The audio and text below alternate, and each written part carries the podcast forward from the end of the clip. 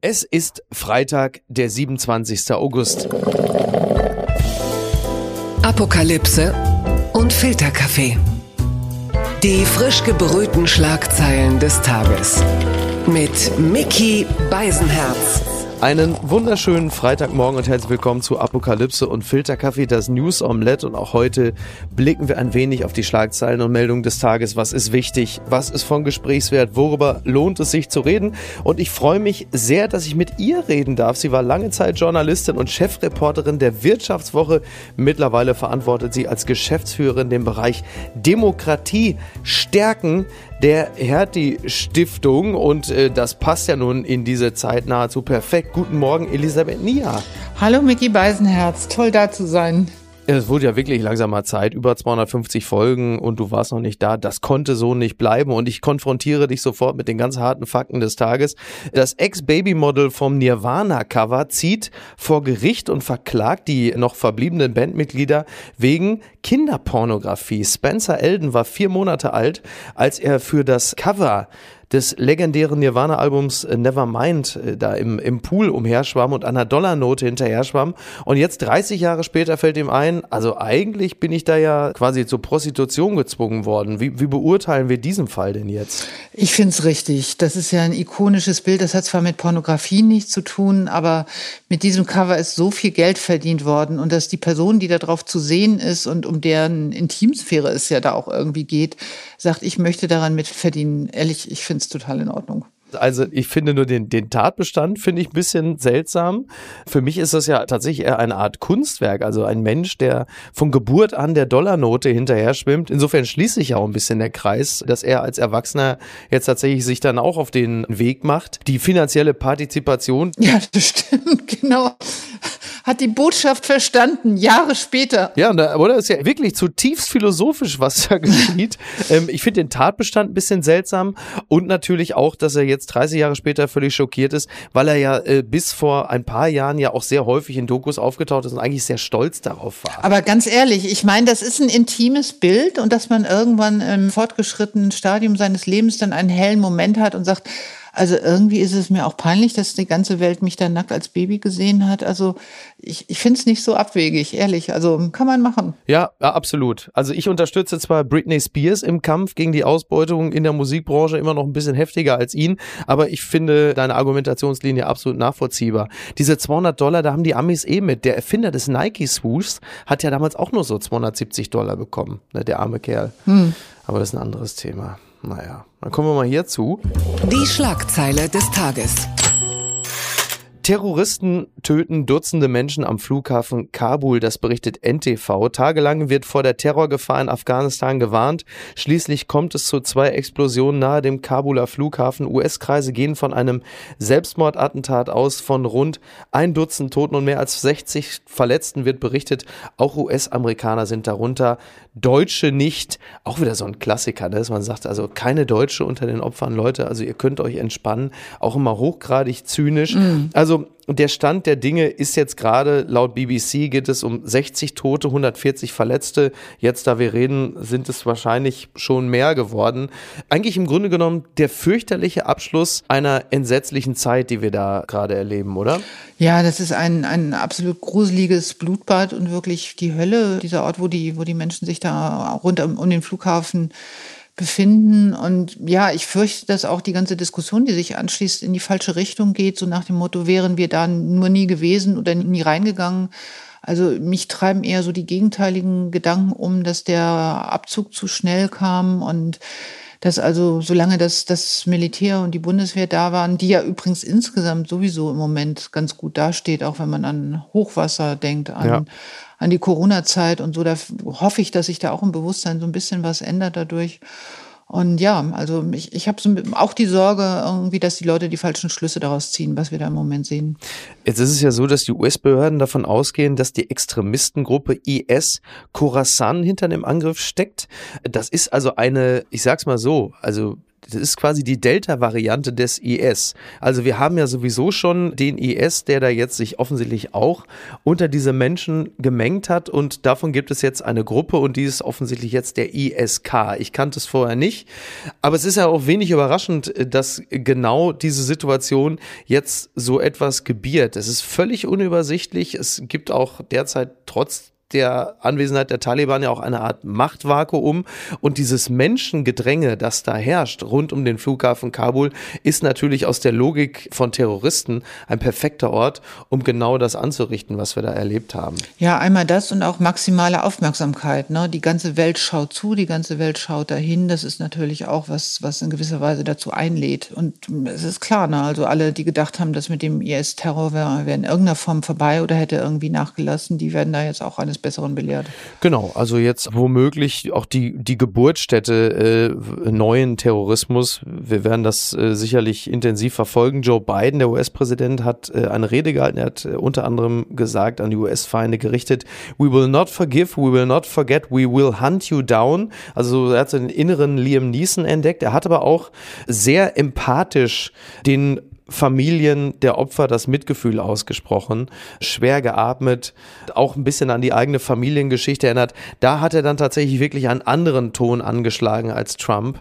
Tröstlich ist das natürlich nur geringfügig eingedenktes Chaos, das es da vor Ort gibt. Ja, und vor allem ähm, ist ja trotzdem die ganze Linie der Vereinigten Staaten eben zu sagen, wir sind nicht mehr irgendwie bereit, international ähm, humanitäre Interventionen zu machen und in, in der Weise, wie es in der Vergangenheit der Fall war, ja, uns als Weltpolizei und Ordnungsmacht zu verstehen, das, das hat sich ja nicht geändert. Also es bleibt ja bei dem Abzug der amerikanischen Truppen und diese Frage auch für die Europäer, wer füllt dieses Vakuum und was ist unsere Rolle, die ist ja halt trotzdem da. Insofern zu sagen, we will hunt you, ist es eben keine wirkliche Antwort auf, die, auf, auf dieses Vakuum und auch so die großen Fragen in Zukunft. Ne?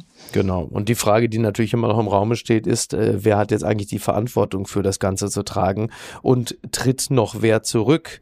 I'm looking at you, Heiko Maas beispielsweise. Ja, also ich, ich kann dieser ganzen Debatte um Rücktritte von Leuten, die möglicherweise in, weiß nicht, äh, fünf Wochen sowieso aus der Regierung ausscheiden, auch nur so begrenzt. Also das ist halt immer das Einfachste. Man will irgendwie Köpfe rollen sehen und ich kann auch verstehen, dass es da jetzt so einen kleinen rot-grünen Infight gibt. Ja. Äh, wir haben ja die merkwürdige Situation im Wahlkampf, dass vor allem Union und FDP sich so befehden und die SPD und die Grünen um Stimmen konkurrieren.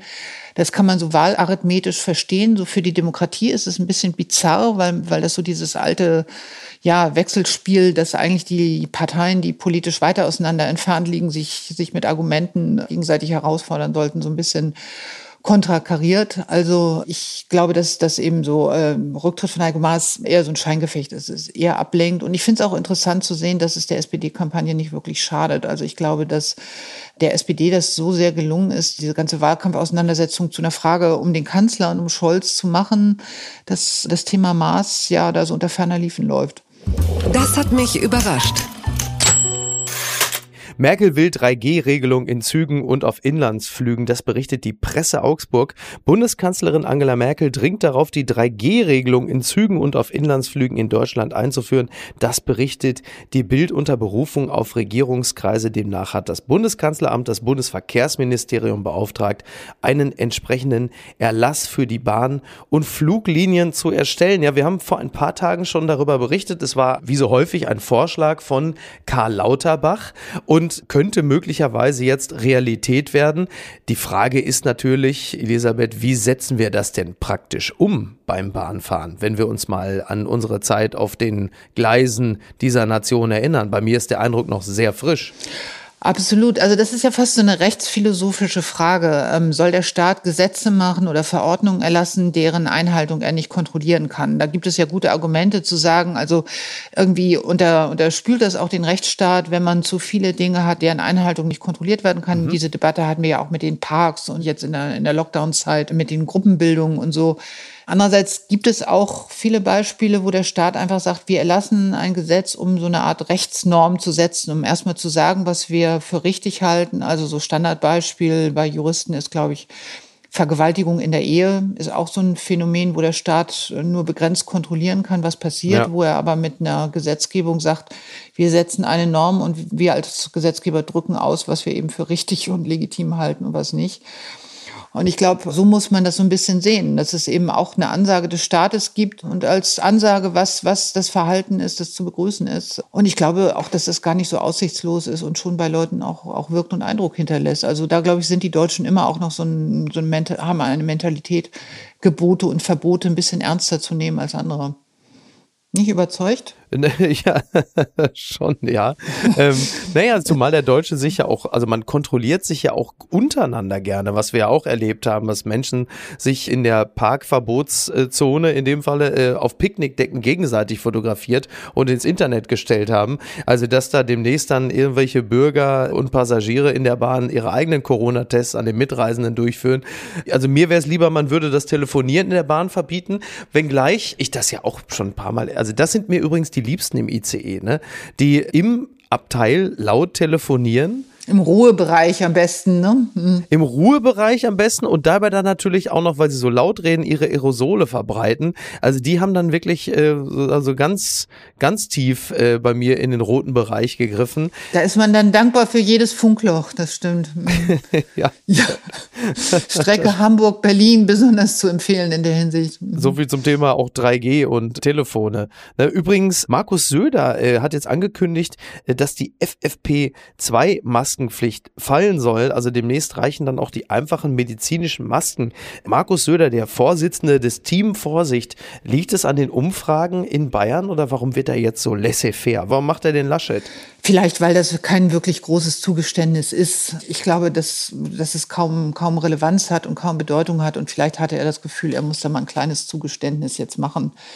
Ich glaube, auch Söder ist auch ein bisschen von der Rolle. Also ähm, auch wenn er in den Umfragen zum Teil jetzt irgendwie noch mal so ein paar Zugeständnisse bekommen hat, aber offenbar äh, kann er mit der Situation ja auch nicht richtig umgehen. Und ich glaube, die sind jetzt alle rollig bei der Union und wissen nicht so richtig. Du meinst, die Umfragewerte der CDU, CSU macht ihm wahnsinnig, dass er jetzt plötzlich demnächst dann noch ganz andere Dinge fordert, weil er so voll der Rolle ist? Hat es ihn so, so vereinnahmt? Ich glaube, das ist für alle irgendwie unvorstellbar äh, gewesen vor kurzem, dass das Kanzleramt jetzt auf den letzten Metern tatsächlich noch verloren geht. Und für ihn war es ja ganz knapp. Der hat sich ja irgendwie in Gedanken da schon irgendwie in der Waschmaschine gesehen und da schien alles zum Greifen nahe und so dieses Gefühl, boah, wenn ich da jetzt gewesen wäre und ich hätte es jetzt besser gemacht, machen können und so. Also ich glaube, das steckt niemand leicht weg und ähm, so, so ein Hauch Emotionalität in der Politik, gerade auf den letzten Metern im Wahlkampf, das finde ich ist irgendwie auch nur menschlich. Ja, und Leidenschaft und Emotionalität bringt uns ja unweigerlich zu dieser Person. Blattgold. Werbespot für heiße Wahlkampfphase. SPD stellt Scholz in die Tradition von Helmut Schmidt. Das berichtet der Tagesspiegel.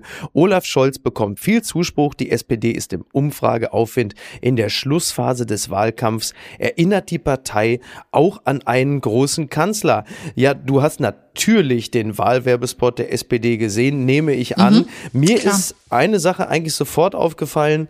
Gerhard Schröder hat nie existiert, oder? Ja, das stimmt. Äh, das ist vielleicht wirklich auch, auch ein Grund für die guten Umfragewerte der SPD, dass diese Zeit jetzt einfach echt schon lange her ist. Ich hatte das ein paar Mal jetzt so bei Veranstaltungen, dass so, so ein, zwei Leute da auch nochmal nach der Agenda 2010 im Zusammenhang mit der SPD gefragt haben. Und wo dann wirklich auch so von der Mehrheit so das Gefühl, so die Reaktion kam, nee, also kommt uns jetzt nicht damit, ist doch lange her. 2010 darf sich nicht wiederholen? Ja, genau. Aber ehrlich gesagt, also mein erster Gedanke bei dem ähm, Wahlkampfspot war, das fängt halt so damit an, für diejenigen, die es nicht gehört haben, dass da so im, im Off die Stimme von Helmut Schmidt zu hören ist. Man wundert sich erst einen ganz kleinen Moment, finde ich, ja. weil man Olaf Scholz halt im Bild sieht und dann diese fremde Stimme. Und ich, mein erster Gedanke war, ja, das ist die alternde Gesellschaft. Also ja, ja. 21 Prozent der Wähler in Deutschland über 70, mehr als die Hälfte über 55, äh, nicht der Wähler, sondern der Wahlberechtigten.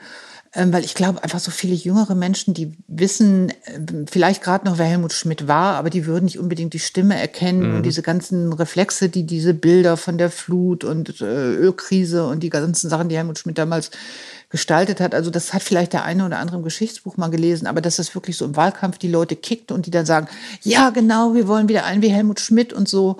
Ähm, ich, ich habe wirklich Zweifel, ob das bei den bei der U40-Generation funktionieren kann. Mhm, ja, das stimmt. Also genau, man erinnert da halt einfach an Dinge, an die sich halt diese Generation überhaupt nicht erinnern kann. Aber dieses Scholz packt das an, das ist ja genau dieses Zupacken, auch ein bisschen das Schrödereske, muss man sagen. Aber gerade mhm. jetzt auch in Zeiten der Flut und auch Corona kam ja immer ganz häufig, natürlich auch von konservativen Medien, was hätte Helmut Schmidt getan? Und genau daran appelliert natürlich dann auch so eine Botschaft. Scholz packt das an.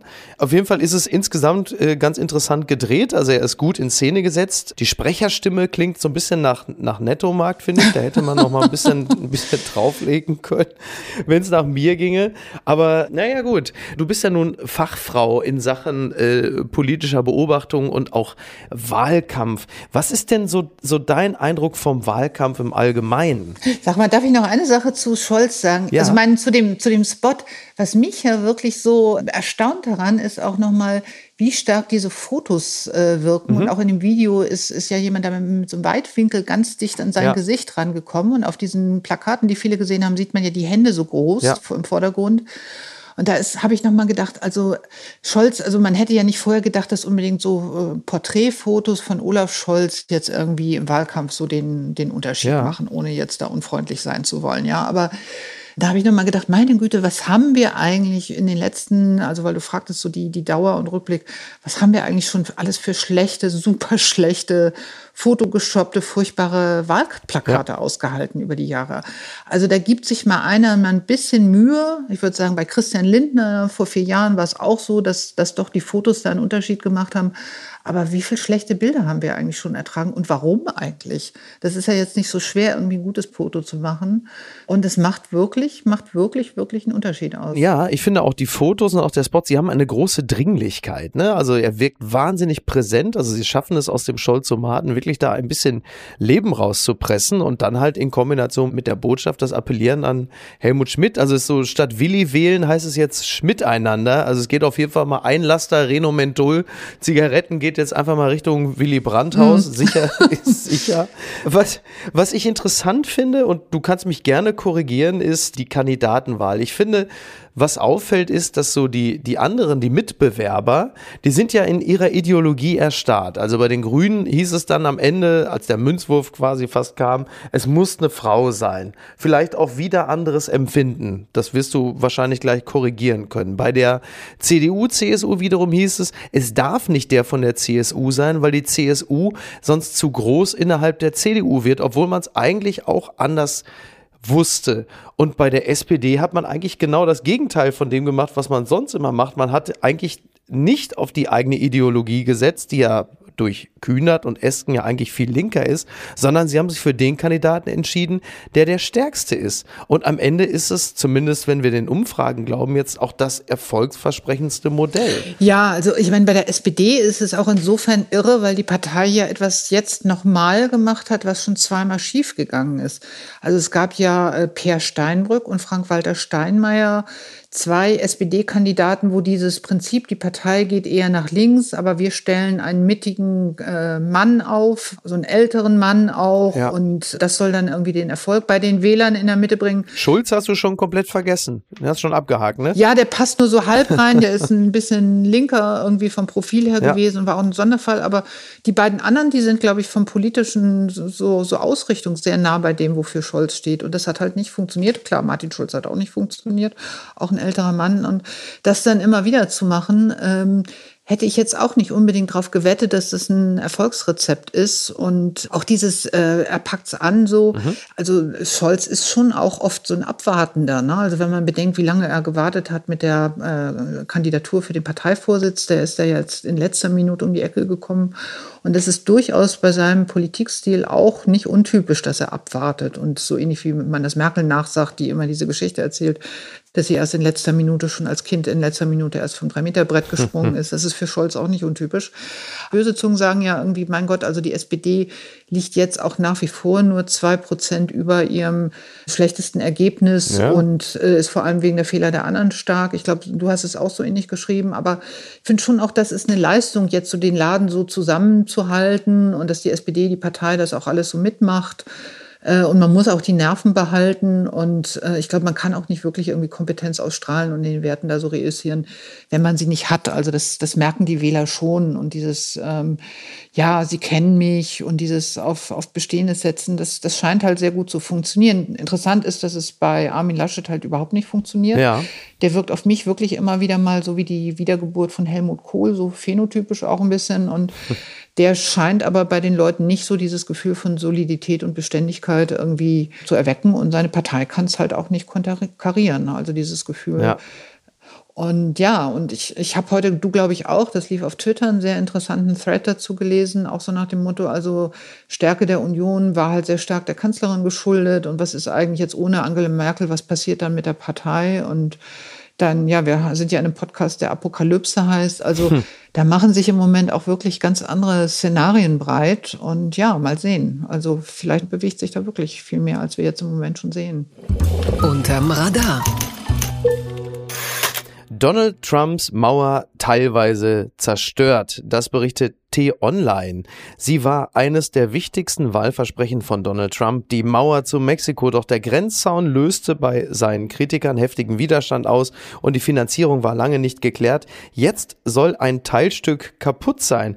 Und äh, woran liegt es? Es ist offensichtlich auch ein bisschen dem menschengemachten Klimawandel geschuldet, denn durch heftigen Starkregen im Bundesstaat Arizona fielen Teile der Mauer in sich zusammen. Die Mauer war Zitat, das Prestigeobjekt des ehemaligen US-Präsidenten. Ja, interessant. Also die Fluttore der Mauer wurden durch die Wassermasken aus den Angeln gehoben. Äh, damit hätte man jetzt nicht zwingend gerechnet, oder? Ja, das ist wirklich so romanesker Stoff, so, oder? The Empire Strikes Back und die Natur holt sich ihr Ding zurück irgendwie und ja. im Film eigentlich so ein bisschen und ja, daraus muss man irgendwie sehr viel machen. Also ähm, so als Narrativ, dass sich nicht irgendwie die Trumps dieser Welt immer am Ende durchsetzen und so.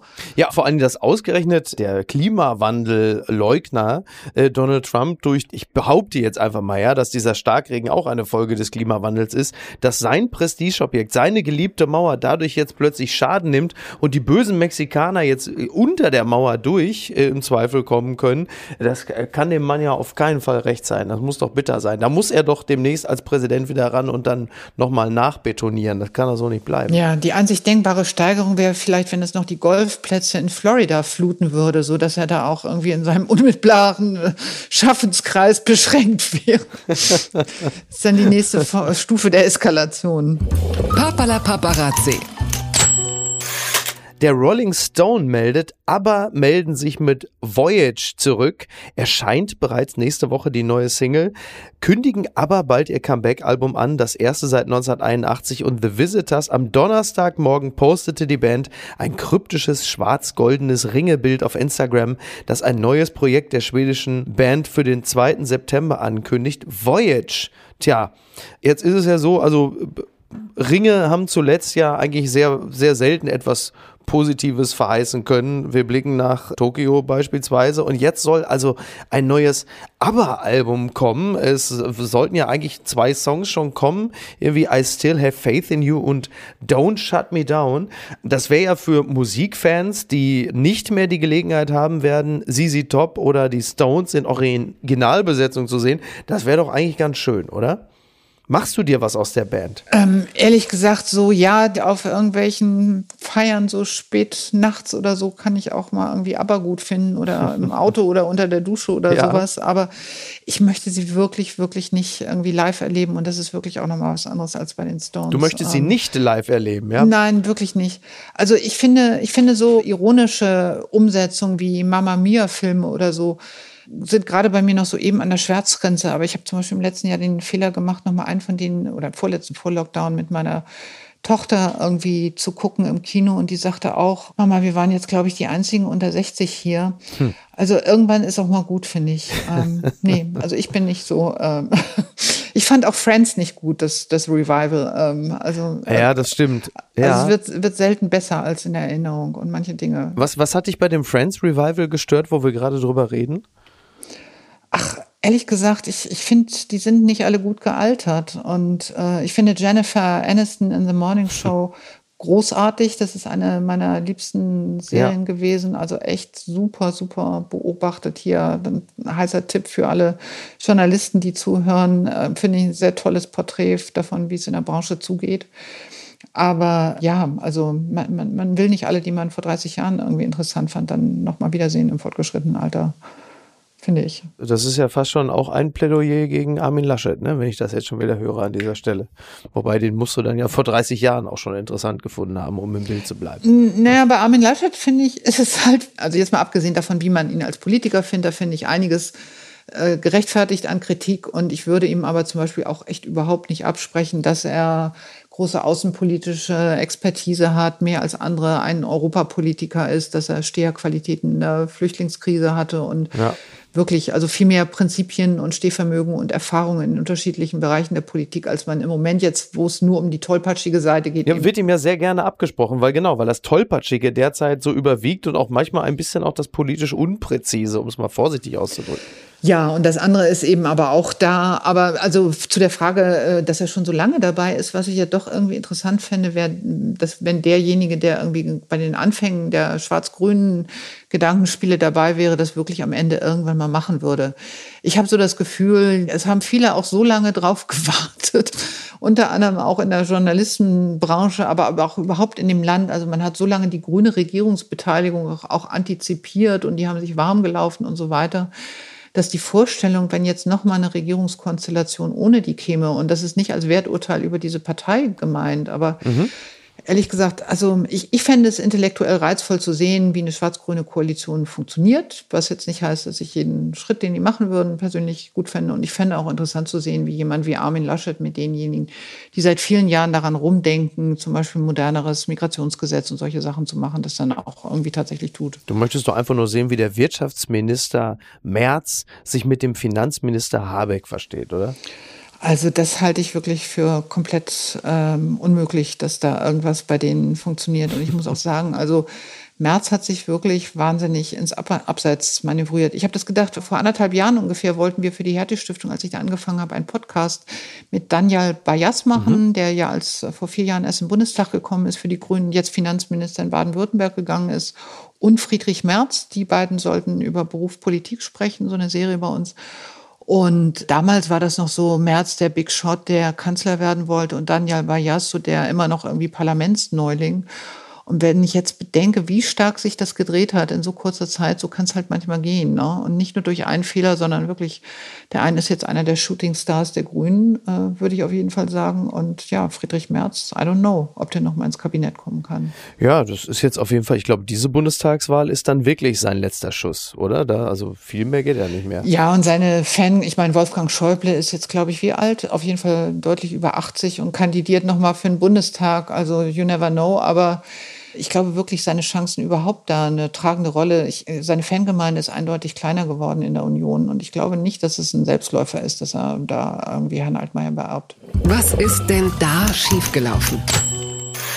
Den nehmen wir noch mit. World's fastest accelerating coaster suspended because riders keep breaking their bones. Das berichtet Weiß. Also es gibt offensichtlich eine Achterbahn ja, in einem äh, Vergnügungspark im sogenannten, wie heißt das Ding? Fuji Q Highland Park in Japan. Und äh, da gibt es diese Achterbahn und die beschleunigt so schnell, dass offensichtlich die Menschen, die auf dieser Achterbahn sind, sich die Knochen brechen. Deshalb haben haben sie das Ding jetzt erstmal äh, bis auf weiteres eingestellt, um dann nochmal genauer zu überprüfen, was es denn damit auf sich hat. Aber die Beschleunigung ist offensichtlich sehr heftig. Das ist quasi der Europapark Frust, wenn man da rauskommt. Und da herrscht auch die 3G-Regel, aber halt eben als Fliehkraft. Also das Ding hat ja eine Dynamik, da kommt ja selbst der Scholz-Zug nicht mit. Bist du äh, begeistert von solchen äh, Parks? Würdest, also jetzt, ich will dich jetzt nicht bitten, dich auf dieses Ding zu setzen, aber kannst du dich für so etwas erwärmen? Also ich finde das irgendwie ganz tröstlich. Ich habe in letzter Zeit noch ein paar Mal so an, an nochmal, als es hier so um das Schienennetz in Deutschland gegangen, so TGW, Schnellzüge, irgendwie oh ja. Transrapid, der irgendwie dann in China lief und in Deutschland haben die das alles nicht hingekriegt, weil hier die Sicherheitsvorkehrungen so streng sind. Du hast ja gesagt, ich bin schon lange dabei. Ich war tatsächlich bei dieser sogenannten, also bei dieser ersten Fahrt vom, vom Transrapid in Shanghai dabei, mhm. der dann ja irgendwie da in China flächendeckend eingesetzt wurde und nicht in Deutschland. Und wenn man, wenn, wenn man solche Geschichten hört, dann denkt man, naja gut, vielleicht ist dieses, diese deutsche Kontrollitis dann doch auch für irgendwas gut, nämlich darin, dass die Leute da irgendwie nicht ihre Knochen riskieren. Das, das wäre ja nur ein kleiner Trost wenigstens. Ja, wobei ich, ich äh, wohne ja in Hamburg und ich habe den Hamburger Dom ja direkt bei mir gegenüber, diese Kirmes. Mhm. Und ich sage ja immer gerade so mit Blick auf Achterbahn und so, ich habe ja weniger Schiss vor den Fahrgeschäften als vor den Leuten, die die Fahrgeschäfte zusammenschrauben. Das ist ja immer meine persönliche Sorge, wenn ich die so beobachte. Aber naja, gut. Eine letzte Frage, weil wir gerade über den Wahlkampf gesprochen haben. Wann war der Moment äh, in diesem Wahlkampf, als du als wirklich erfahrene Beobachterin solcher Ereignisse dachtest, jetzt wird es mir langsam zu bekloppt? Also bekloppt. Ähm ich fand diese, diese, diese ganze Debatte um, um Doktorarbeiten und so weiter ja. total übertrieben und schräg. Und, aber eigentlich, ich muss sagen, ich finde, wir haben so einen mittigen, so mittige Kandidaten, die alle so auf Fehlervermeidung ausgerichtet sind. Aber bekloppt war es vielleicht wirklich, als man, man Armin Laschet irgendwie übel genommen hat, dass er ein Eis gegessen hat. Mhm. Also wo ich dachte, also was sind das irgendwie alles für, für geschmäcklerische Anmutungen? Und ich möchte irgendwie einen Kanzler, der Eis isst, ehrlich. Also würde ich mich anschließen. Ja, lieber Eis essen als Eis sein, was uns wieder zu Friedrich Merz bringt. Oder? Ja. ja. Und du hast ja schon gesagt, also du hast ja getippt, äh, es wird am Ende schwarz-grün werden. Ja? Ist das deine Prognose? Wird so kommen? Oder doch die Ampel? Also mein Bauchgefühl sagt, es ist wirklich alles möglich. Ich halte auch Jamaika nach wie vor für möglich. Irgendwie gibt es ja in Deutschland irgendwie so ein Gesetz, dass die Koalitionen immer vier Jahre kommen, nachdem man sie erwartet hatte. Ja. Also die rot-grüne Koalition war eigentlich auch schon vorher erwartet worden und dann die große Koalition war eigentlich erwartet worden in dem Jahr, als die, als Schröder die Regierungsmehrheit hatte und nachdem irgendwie man beim letzten Mal in Jamaika schon recht weit verhandelt hat, vielleicht gibt es ja irgendwie so ein heimliches Gesetz in der deutschen Politik, halte ich auch noch für eine denkbare Option. Aber wird halt ganz lustig, also speziell für Christian Lindner, der ja schon gesagt hat, also mit der FDP wird es keine Steuererhöhung geben, wenn er dann aber mit den Grünen am Tisch sitzt oder mit der SPD. Er kann halt nicht nochmal aufstehen und sagen, lieber nicht reagieren als falsch reagieren. Also den Joker hat er schon gezogen. Also das gilt allerdings für alle. Ne? Also auch die Grünen sind damit erpressbar, dass sie unbedingt äh, regieren wollen und ich glaube aber auch, dass alle dieses Szenario schon einmal durchhaben. Also, dass die nächsten Koalitionsverhandlungen auch anders aussehen werden und dass die Einigungsbereitschaft, gerade wenn da Laschet äh, involviert ist, der, also das muss man ihm wirklich auch zugute halten. Es gibt gar nicht so viele, die gleichermaßen mit den Grünen und mit der FDP können. Das ist bestimmt eine Stärke von ihm sowas zusammenzubinden. Also ich glaube, da gibt es in den Verhandlungen weniger Probleme, beim Regieren wahrscheinlich dann am Ende schon. Ähm, also ich glaube, so der Veränderungswille ist insgesamt schon, schon da. Also es gibt ja viel so Geraune zu sagen, irgendwie, also dann blockieren die Grünen und die äh, FDP sich gegenseitig und dann passiert irgendwie gar nichts mehr. Aber ich glaube, so funktionieren Regierungen nicht. Also wenn es eine Erwartungshaltung in der Bevölkerung und in den Umfragen und im Diskurs gibt, dann passen sich Regierungen auch an. Also sind wir mal gespannt, wie es ausgeht und dann würde ich dich einfach herzlich wieder einladen. Würde mich sehr freuen, wenn wir dann nach dem 26. September mal schauen auf das, was wir da rausgekriegt haben. Wollen wir das so machen? Ja, Super gern. Ich bin ein Fangirl und äh, muss ich auch sagen, ich lese dich ja sonst immer intensiv auf Twitter, aber ich finde es irgendwie, du hast auch so eine tolle Podcast-Stimme und ich finde das super. Dank. Sehr right, gerne. Bis right dann. back at you. Das freut mich sehr. Dann machen wir das so. Würde mich sehr freuen. Machen wir. Vielen Dank ja, und schönes Wochenende Gute. dir. Bis dann. Ciao. Tschüss. Tschüss. Apokalypse und Filtercafé ist eine Studio Bummens Produktion mit freundlicher Unterstützung der Florida Entertainment. Redaktion Niki Hassania. Produktion Laura Pohl. Ton und Schnitt Niki Franking. Neue Episoden gibt es jede Woche montags, mittwochs und freitags, überall, wo es Podcasts gibt.